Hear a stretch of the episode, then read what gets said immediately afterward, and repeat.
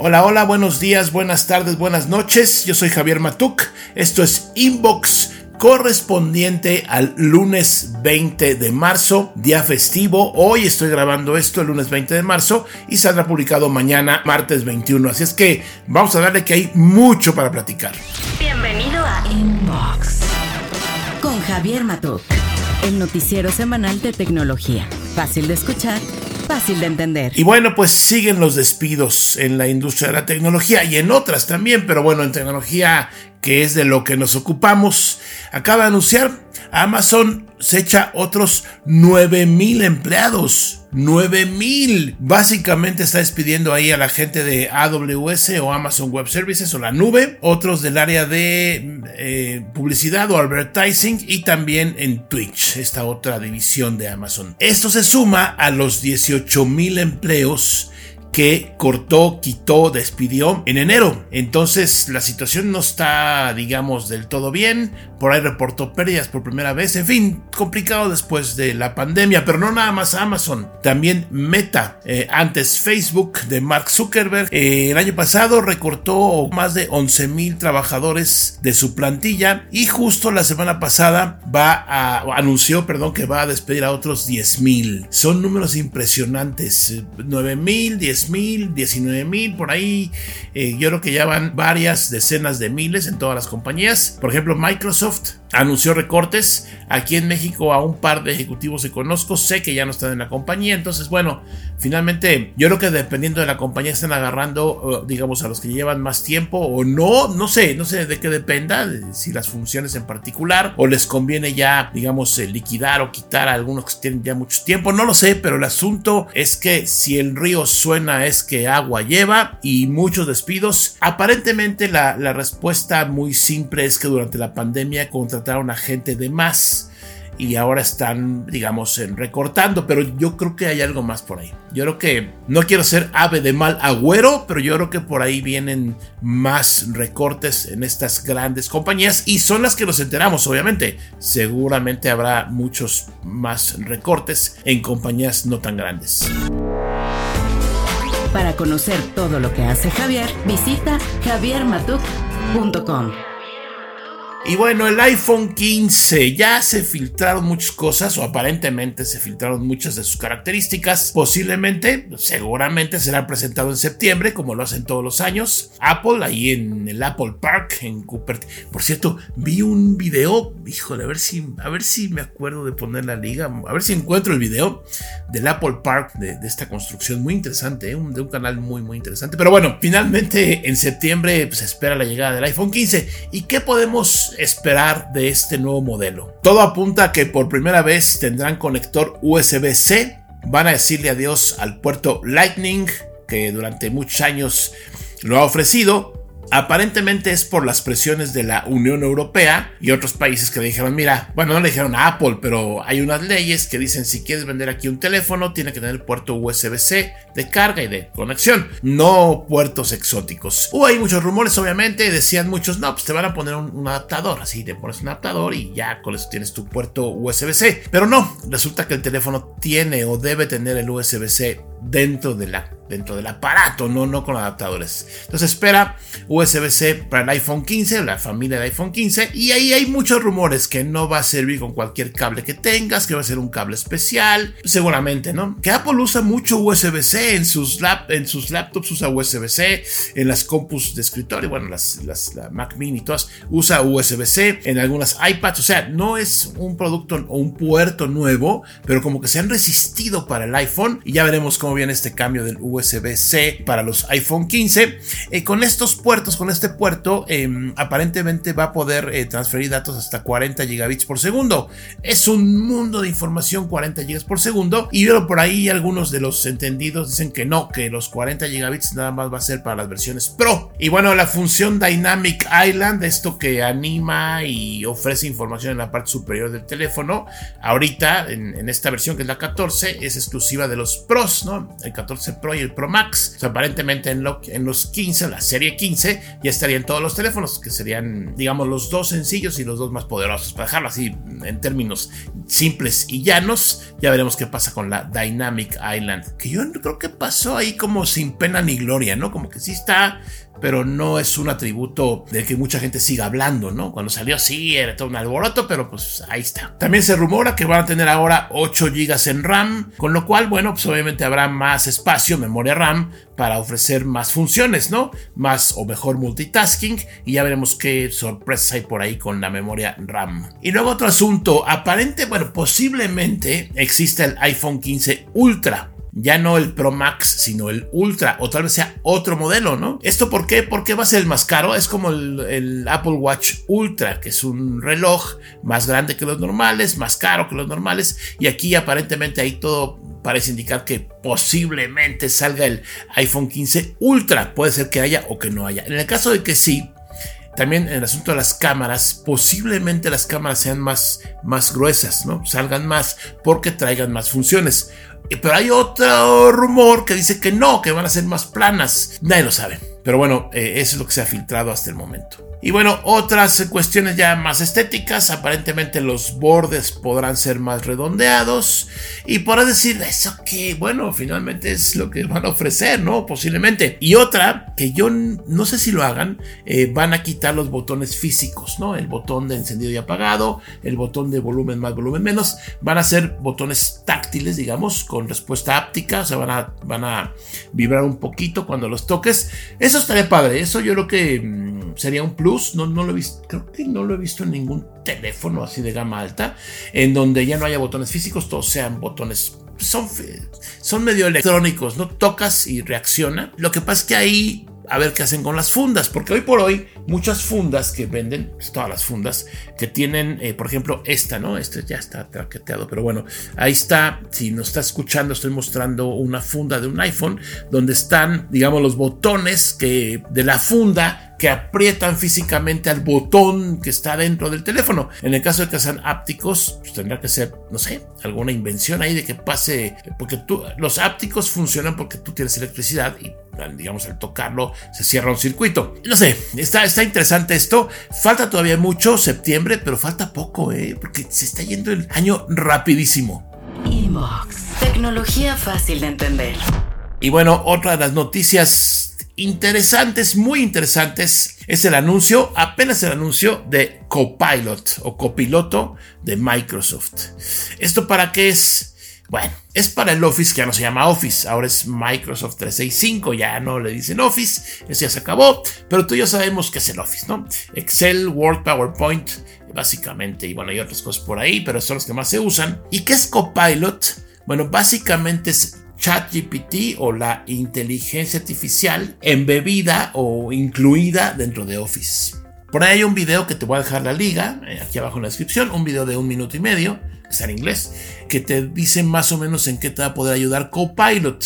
Va a ser una función que va a estar eh, disponible siempre en tu Office, en tu aplicación, bueno, no Office, en 365 y ahí el video está muy bonito, muy de marketing y pone ahí, ¿no? Ayúdame a redactar eh, un, resumen de las notas que tomé ayer de la reunión, Entonces, bueno, lo va a hacer automáticamente. Otro ejemplo que ponen, eh, dime qué producto se vendió más en el último trimestre. Son ejemplos nada más que ellos ponen en el video. Otra, ayúdame a hacer una presentación de PowerPoint, tomando estas notas, etcétera, ¿no? Está muy padre. Obviamente ya pedí acceso beta, a ver si me lo dan, que hay una fila gigantesca, pero siempre el resultado va a depender del origen de los datos. Ojo con eso, porque la inteligencia artificial sí es muy avanzada, pero no tanto. Voy a poner un ejemplo. Tuviste una reunión y un meeting ahí o un lo que sea, una reunión virtual o, presencial y tomaste notas. Si las notas son una basura, el resumen que te va a dar eh, ChatGPT va a ser una basura porque no le va a entender bien. Si tus notas están bien organizadas, eh, tienen datos exactos, pues obviamente eso es lo que eh, todos los sistemas de inteligencia artificial buscan para poder ofrecer resultados mejores. Entonces aquí digamos como que la chamba es doble, ¿no? La chamba es que tú en el futuro tomes buenas notas, tengas las ideas claras, eh, porque Copilot no, no, no va a hacer lo siguiente. A ver, hazme una presentación de las flores del campo. Pues sí, igual te pone ahí alguna cosa, pero tú quieres que lo que haga o lo que construya o lo que te arroje o lo que te dé tenga que ver mucho con lo que estás tú pensando o el negocio que estás desarrollando o el proyecto que estás haciendo. Entonces, bueno, está anunciado, apenas no hay fecha este Copilot de Microsoft, todavía no, insisto, no hay una fecha de lanzamiento, pero fue, yo creo que fue una muy, muy atinada inversión que hizo Microsoft en OpenAI, que es la compañía que crea ChatGPT, porque finalmente lo pone otra vez, eh, digamos, en la mira, siempre está en la mira, pero lo pone un poco más arriba y sobre todo para competir contra Google, ¿no? Que es el gran rival aquí a vencer porque Google ofrece su suite de aplicaciones y ofrece nube y ofrece de todo. El buscador Bing como que no se usaba mucho, pero ahora con esta versión chat del chat GPT, pues millones de personas se pusieron a usarlo porque ahí pueden usar o interactuar con el chat GPT. Acuérdate que la diferencia entre que si tú entras a chat GPT normalito de web o lo usas a través de Bing, es que el primero, el normalito, no está conectado a Internet. Te ofrece información hasta cierto año, es lo que tienen sus bases de datos. Y la versión de Bing sí está conectada a Internet, con lo cual te estará arrojando información pues, del día, del momento, ¿no? Porque está consultando ahí, digamos, eh, pues la fuente de información que es todas las millones y millones y trillones de páginas que hay en Internet, de dónde viene toda la información. Eso es para preguntarle cosas exactas. Yo quiero ver porque va a estar muy interesante. De hecho, por ahí ya hay unas situaciones como las siguientes. Hay, un software, bueno, están haciendo un software que va a detectar si lo que tú estás entregando, presentación, eh, hoja de Excel, documento, texto, fue generado con inteligencia artificial. Y se va a poner buenísimo, porque seguramente habrá otro software que va a hacerle creer al primer software que no es AI o IA. Va a estar muy divertido. Y mira, para concluir con esto de la inteligencia artificial, por ahí leí hace ya unas semanas un mensajito que decía, por culpa de la inteligencia artificial voy a perder mi trabajo. Y la respuesta era no vas a perder tu trabajo porque alguien usó la inteligencia artificial, pues no para despedirte, pero para hacer tu trabajo, ¿no? O sea, no es que solito las máquinas, el despertar de las máquinas, no, no, no, no, no, no, ahí siempre hay humanos atrás y seguirá habiendo humanos. Ayer leí un, un hilo de Twitter de un programador que le pidió a ChatGPT que le hiciera un software tomando muchos parámetros, ¿no? La cosa es que acabó y dice que eran dos semanas o cuatro semanas de trabajo las hizo ChatGPT en un ratito. No dice cómo lo dejó, si está bien, etcétera, porque el toque humano siempre va a ser indispensable, sobre todo en desarrollo de software, obviamente, pero viene fuerte, está fuerte eh, todo lo que es inteligencia artificial y ya veremos qué nos va a mostrar Google en el Google I.O. 10 de mayo con Barth, esta respuesta digamos, a ChatGPT, porque obviamente Google no se va a quedar con los brazos cruzados o con los bytes estacionados, porque finalmente ahí es a donde está perfilando, si no el futuro, sí todo lo nuevo, ¿no? Todas las, las noticias, obviamente, que hay, todo lo que descubrimos diario que puede hacer ChatGPT. Platícame, ponme en los comentarios si estás viendo esto en YouTube o si lo ves por, eh, o si lo escuchas, perdón, en podcast y no te aflojera meterte a YouTube y a mi canal, que es Matuk.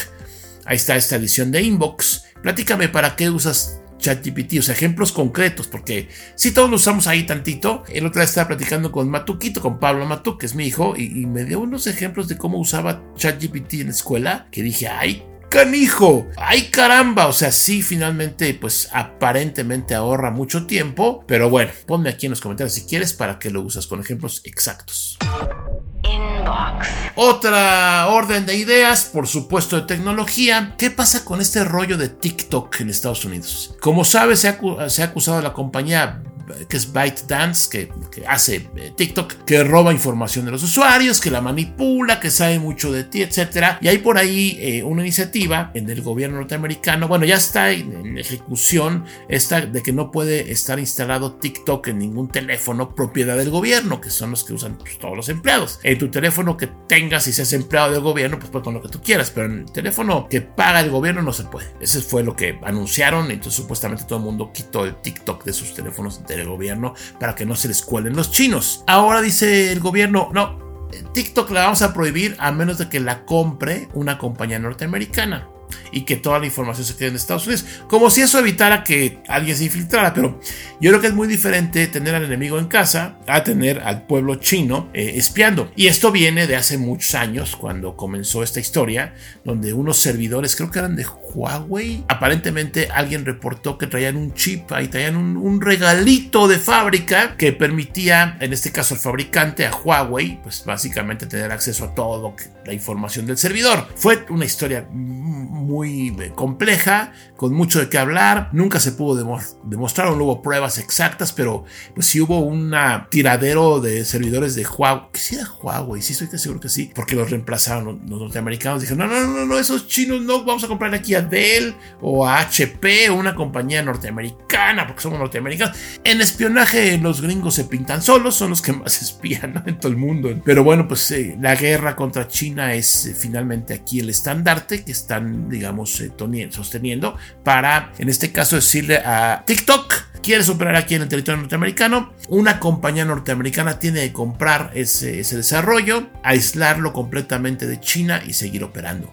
¿Tú qué crees que pase? ¿Lo van a hacer? ¿No lo van a hacer? ¿Lo van a prohibir? Tiene millones de usuarios TikTok en Estados Unidos. Millones. Es un, digamos, un, pedazo de pastel muy apetitoso, muy jugoso. Y ya veremos qué pasa con esa historia. Sigue a Javier en redes sociales como arroba jmatok. Y bueno, encuesta de la semana pregunté eh, lo siguiente. Al escuchar música de tu celular, o sea, desde tu celular, ¿qué usas más? ¿No? Van hasta ahorita 1280 votos, lo puse ayer. Y bueno, 72.6% audífonos. Un 8.6% afortunadamente bocina del celular, ¿no? Ponen la bocina y escuchan. Y un 18.8% bocina Bluetooth. Como podemos ver aquí ganan los audífonos, es la forma en que más, según las respuestas de esta encuesta, eh, la forma en la que más escucha música desde el celular. Y sí estoy de acuerdo con los resultados. Tal vez yo quería preguntar, pero no lo hice, en tu casa. O sea, en tu casa, en tu oficina, si es un lugar cerrado, cómo escuchas música, si con audífonos o pones el celular. Y todo esto vino porque estaba oyendo el disco The Dark Side of the Moon de Pink Floyd, que está cumpliendo 50 años, 50 años. Y lo puse en el celular. Y lo puse y no hice otra cosa más que escuchar el, el disco. Y se oía muy bien muy bajito, porque si le subes ya no se oye. Bajito, buena fidelidad, para una experiencia en solitario creo que está padre poner la bocina. No es la mejor, obviamente, pero no quería sacar los audífonos, etcétera. Entonces, bueno, de ahí la pregunta, que insisto, igual lo hubiera hecho un poco más afinada eh, en el sentido de en tu casa cómo escuchas música desde el celular. yo creo que la respuesta hubiera sido mucho bocinas Bluetooth. Yo creo que muy poca gente oye música del celular porque los celulares la bocina normalmente es muy mala o mala, ¿no? Ya los de gama premium si tienen dos bocinas y se oyen un poco mejor.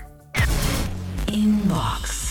Y bueno, te acuerdas de Netflix, ¿no? Obviamente, con todo lo que ha pasado y que perdió usuarios y que ahora los, eh, no te deja compartir la cuenta, etcétera, etcétera, etcétera. Bueno, la parte de videojuegos eh, sigue, sigue ahí, la siguen desarrollando y acaban de anunciar que van a desarrollar 40 nuevos juegos, 40 nuevos títulos que van a estar en Netflix. Y dices, a ver, ¿para qué hace eso Netflix? Ah, pues muy interesante. Es para ofrecerle al jugador casual, ¿no? No es para el hardcore gamer que tú. No, no, no, no, no. Para el jugador casual, digamos, todo en la misma plataforma. Yo creo que por ahí va. Tener al cliente viendo series, contenidos y jugando. Yo creo que por ahí va.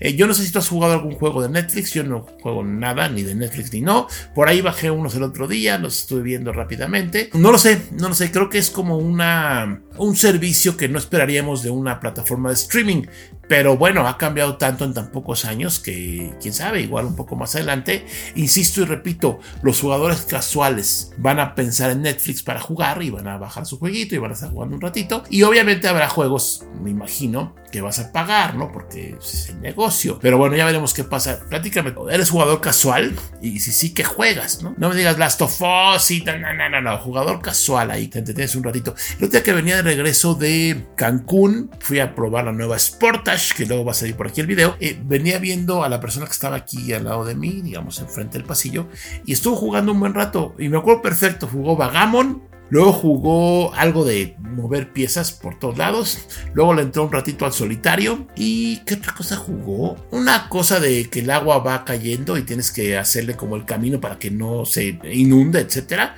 Es lo que jugó. Es el típico jugador casual. Era un cuate de unos 40, 45 años. Se veía como tipo ejecutivo, iba solo y jugó todo eso en su iPad. Esos son los jugadores que Netflix y muchas compañías quieren atraer y quieren por supuesto cobrarles algo de alguna forma. Ya veremos qué pasa. Para conocer todo lo que hace Javier, visita javiermatuk.com. Y bueno, vámonos con los comentarios de la edición pasada de Inbox, que ya regresó, ya está otra vez, porque tuvo un, un break, unas vacaciones, pero bueno, dice Jesús Chávez, Igual yo también pagaré Twitter Blue. Me parece que Twitter ya es indispensable en la vida. Yo ya lo pagué, por ahí estoy tuiteando, en 1450 pesos en el año, pagué el año completo. Twitter para mí es importante, yo genero contenido y lo publico en Twitter, en Instagram, en YouTube, en, eh, básicamente. Y creo que lo de la palomita azul es independiente a poder hacer algunas cosas. Una, importantísima, poder, eh, poder editar tweets. De repente ya ahí pones todo tu tweet y ching, está mal una letra o le me equivoqué alguna cosita y lo que hacía hasta antes de Twitter Blue era borrar el tweet, borrarlo y volverlo a poner. Ahora puedes editarlo, eso nada más para Twitter Blue, lo cual está padre. Otra, puedes poner tweets más largos, ¿no? Eh, que yo creo que ahí si tengo los cines vas a poner unos rollos que nadie va a leer. Yo creo que hay que mantenerse más compacto, pero bueno, es lo que te da Twitter Blue. Y otras cosas de que menos anuncios y que tus, tus tweets van a salir un poco más arriba que otros. En fin, 1450 pesos creo que es una cantidad respetable, pero por un año creo que es lo que te gastas en cualquier otra cosa al año, ¿eh? Y bueno, pues ahí está. Armando Romero dice, al Google I.O. no puede faltar usted, ingeniero Matú, claro que irá y lo estaremos siguiendo. ¿Es usted el chile de todos los moles? Claro que sí, saludos cordiales desde León, Guanajuato. Armando, pues no sé, a ver si me invitan o no. Hay eventos que ya no me invitan porque ya he ido 10 veces y dicen, a ver, vamos a darle oportunidad a otro. Y yo lo entiendo perfectamente bien, ya veremos qué pasa con Google I.O. Eric Rojas, qué bueno que está de regreso, ingeniero Matuk, ya hace falta una nueva visión de Inbox, excelente contenido. Yo creo que Meta se está metiendo en mercados que no son su core o mercados principales al querer competir con Twitter, de una nota que comentamos aquí el inbox pasado. Pero bueno, el tiempo lo dirá. Respecto a Apple Music Classic, yo creo que es una buena estrategia para char un mercado que no está explotado y puede ser interesante. Como sugerencia, ingeniero Matuk debería hacer un video hablando de la quiebra de Silicon Valley Bank, que es un tema súper interesante y que afecta a las empresas tecnológicas, principalmente. Sí, no me metí al Silicon Valley Bank porque ya está súper cubierto y creo que eh, pues no lo hice. A ver si después hablo un poco más de él. Esto del Apple Music Classic, justo platiqué el fin de semana con una persona que le gusta mucho la música clásica y dijo, qué maravilla porque así voy a poder entrar a esta aplicación y voy a poder buscar eh, básicamente dentro de nada más música clásica porque él me decía yo hoy busco tal cosa y me salen las versiones de DJ Tiesto y de no sé qué o sea de cosas que no tienen que ver con música clásica sino que se basan en alguna música clásica Entonces, bueno pues está padre eso, a ver cómo, cómo le va, ¿no? Vida MRR, Apple es una compañía muy influyente, pero justo por eso también se le puede criticar que saca a mitad del año el mismo teléfono, pero con un color diferente pues sí, cada quien hace lo que quiere. También hay que entender que el iPhone 14 y 14 Pro no han vendido tanto como en otros años y es una estrategia para impulsar un poquito más las ventas. Al final, la crítica es válida, don Matuk, ya seas fan o no. Claro, pues yo critico todo, pero una cosa es criticar por criticar y otra cosa es criticar visceralmente porque no me gusta, ¿no? Es que bueno que sacó Apple su teléfono amarillo, ojalá y vendan muchos teléfonos y que sigan desarrollando sus productos. Robert, Robert Uribe, usuario desde los inicios de Internet y me niego a pagar un peso cuando todo es gratis. Híjole, mi querido Robert, ¿cómo que todo es gratis? Lo puedes encontrar, pero no todo es gratis. Ay, pero el mundo eh, cambió, aún así siempre se le puede dar la vuelta. En este caso, tal vez ser relevante o ser relevante para famosos y seguidores de famosos, creo que básicamente es venderle la palomita a un gusto el regreso de las news. Ah, estás hablando de Twitter Blue eh, y de que todo es gratis. No todo es gratis. En Internet no todo es gratis. Eh, de hecho, tu conexión a Internet no es gratis. No sé, si te conectas con el CFE Internet del Bienestar o ese, pero la conexión no es gratuita y yo pago, yo pago varios servicios eh, y tienes que irte acostumbrando, Robert.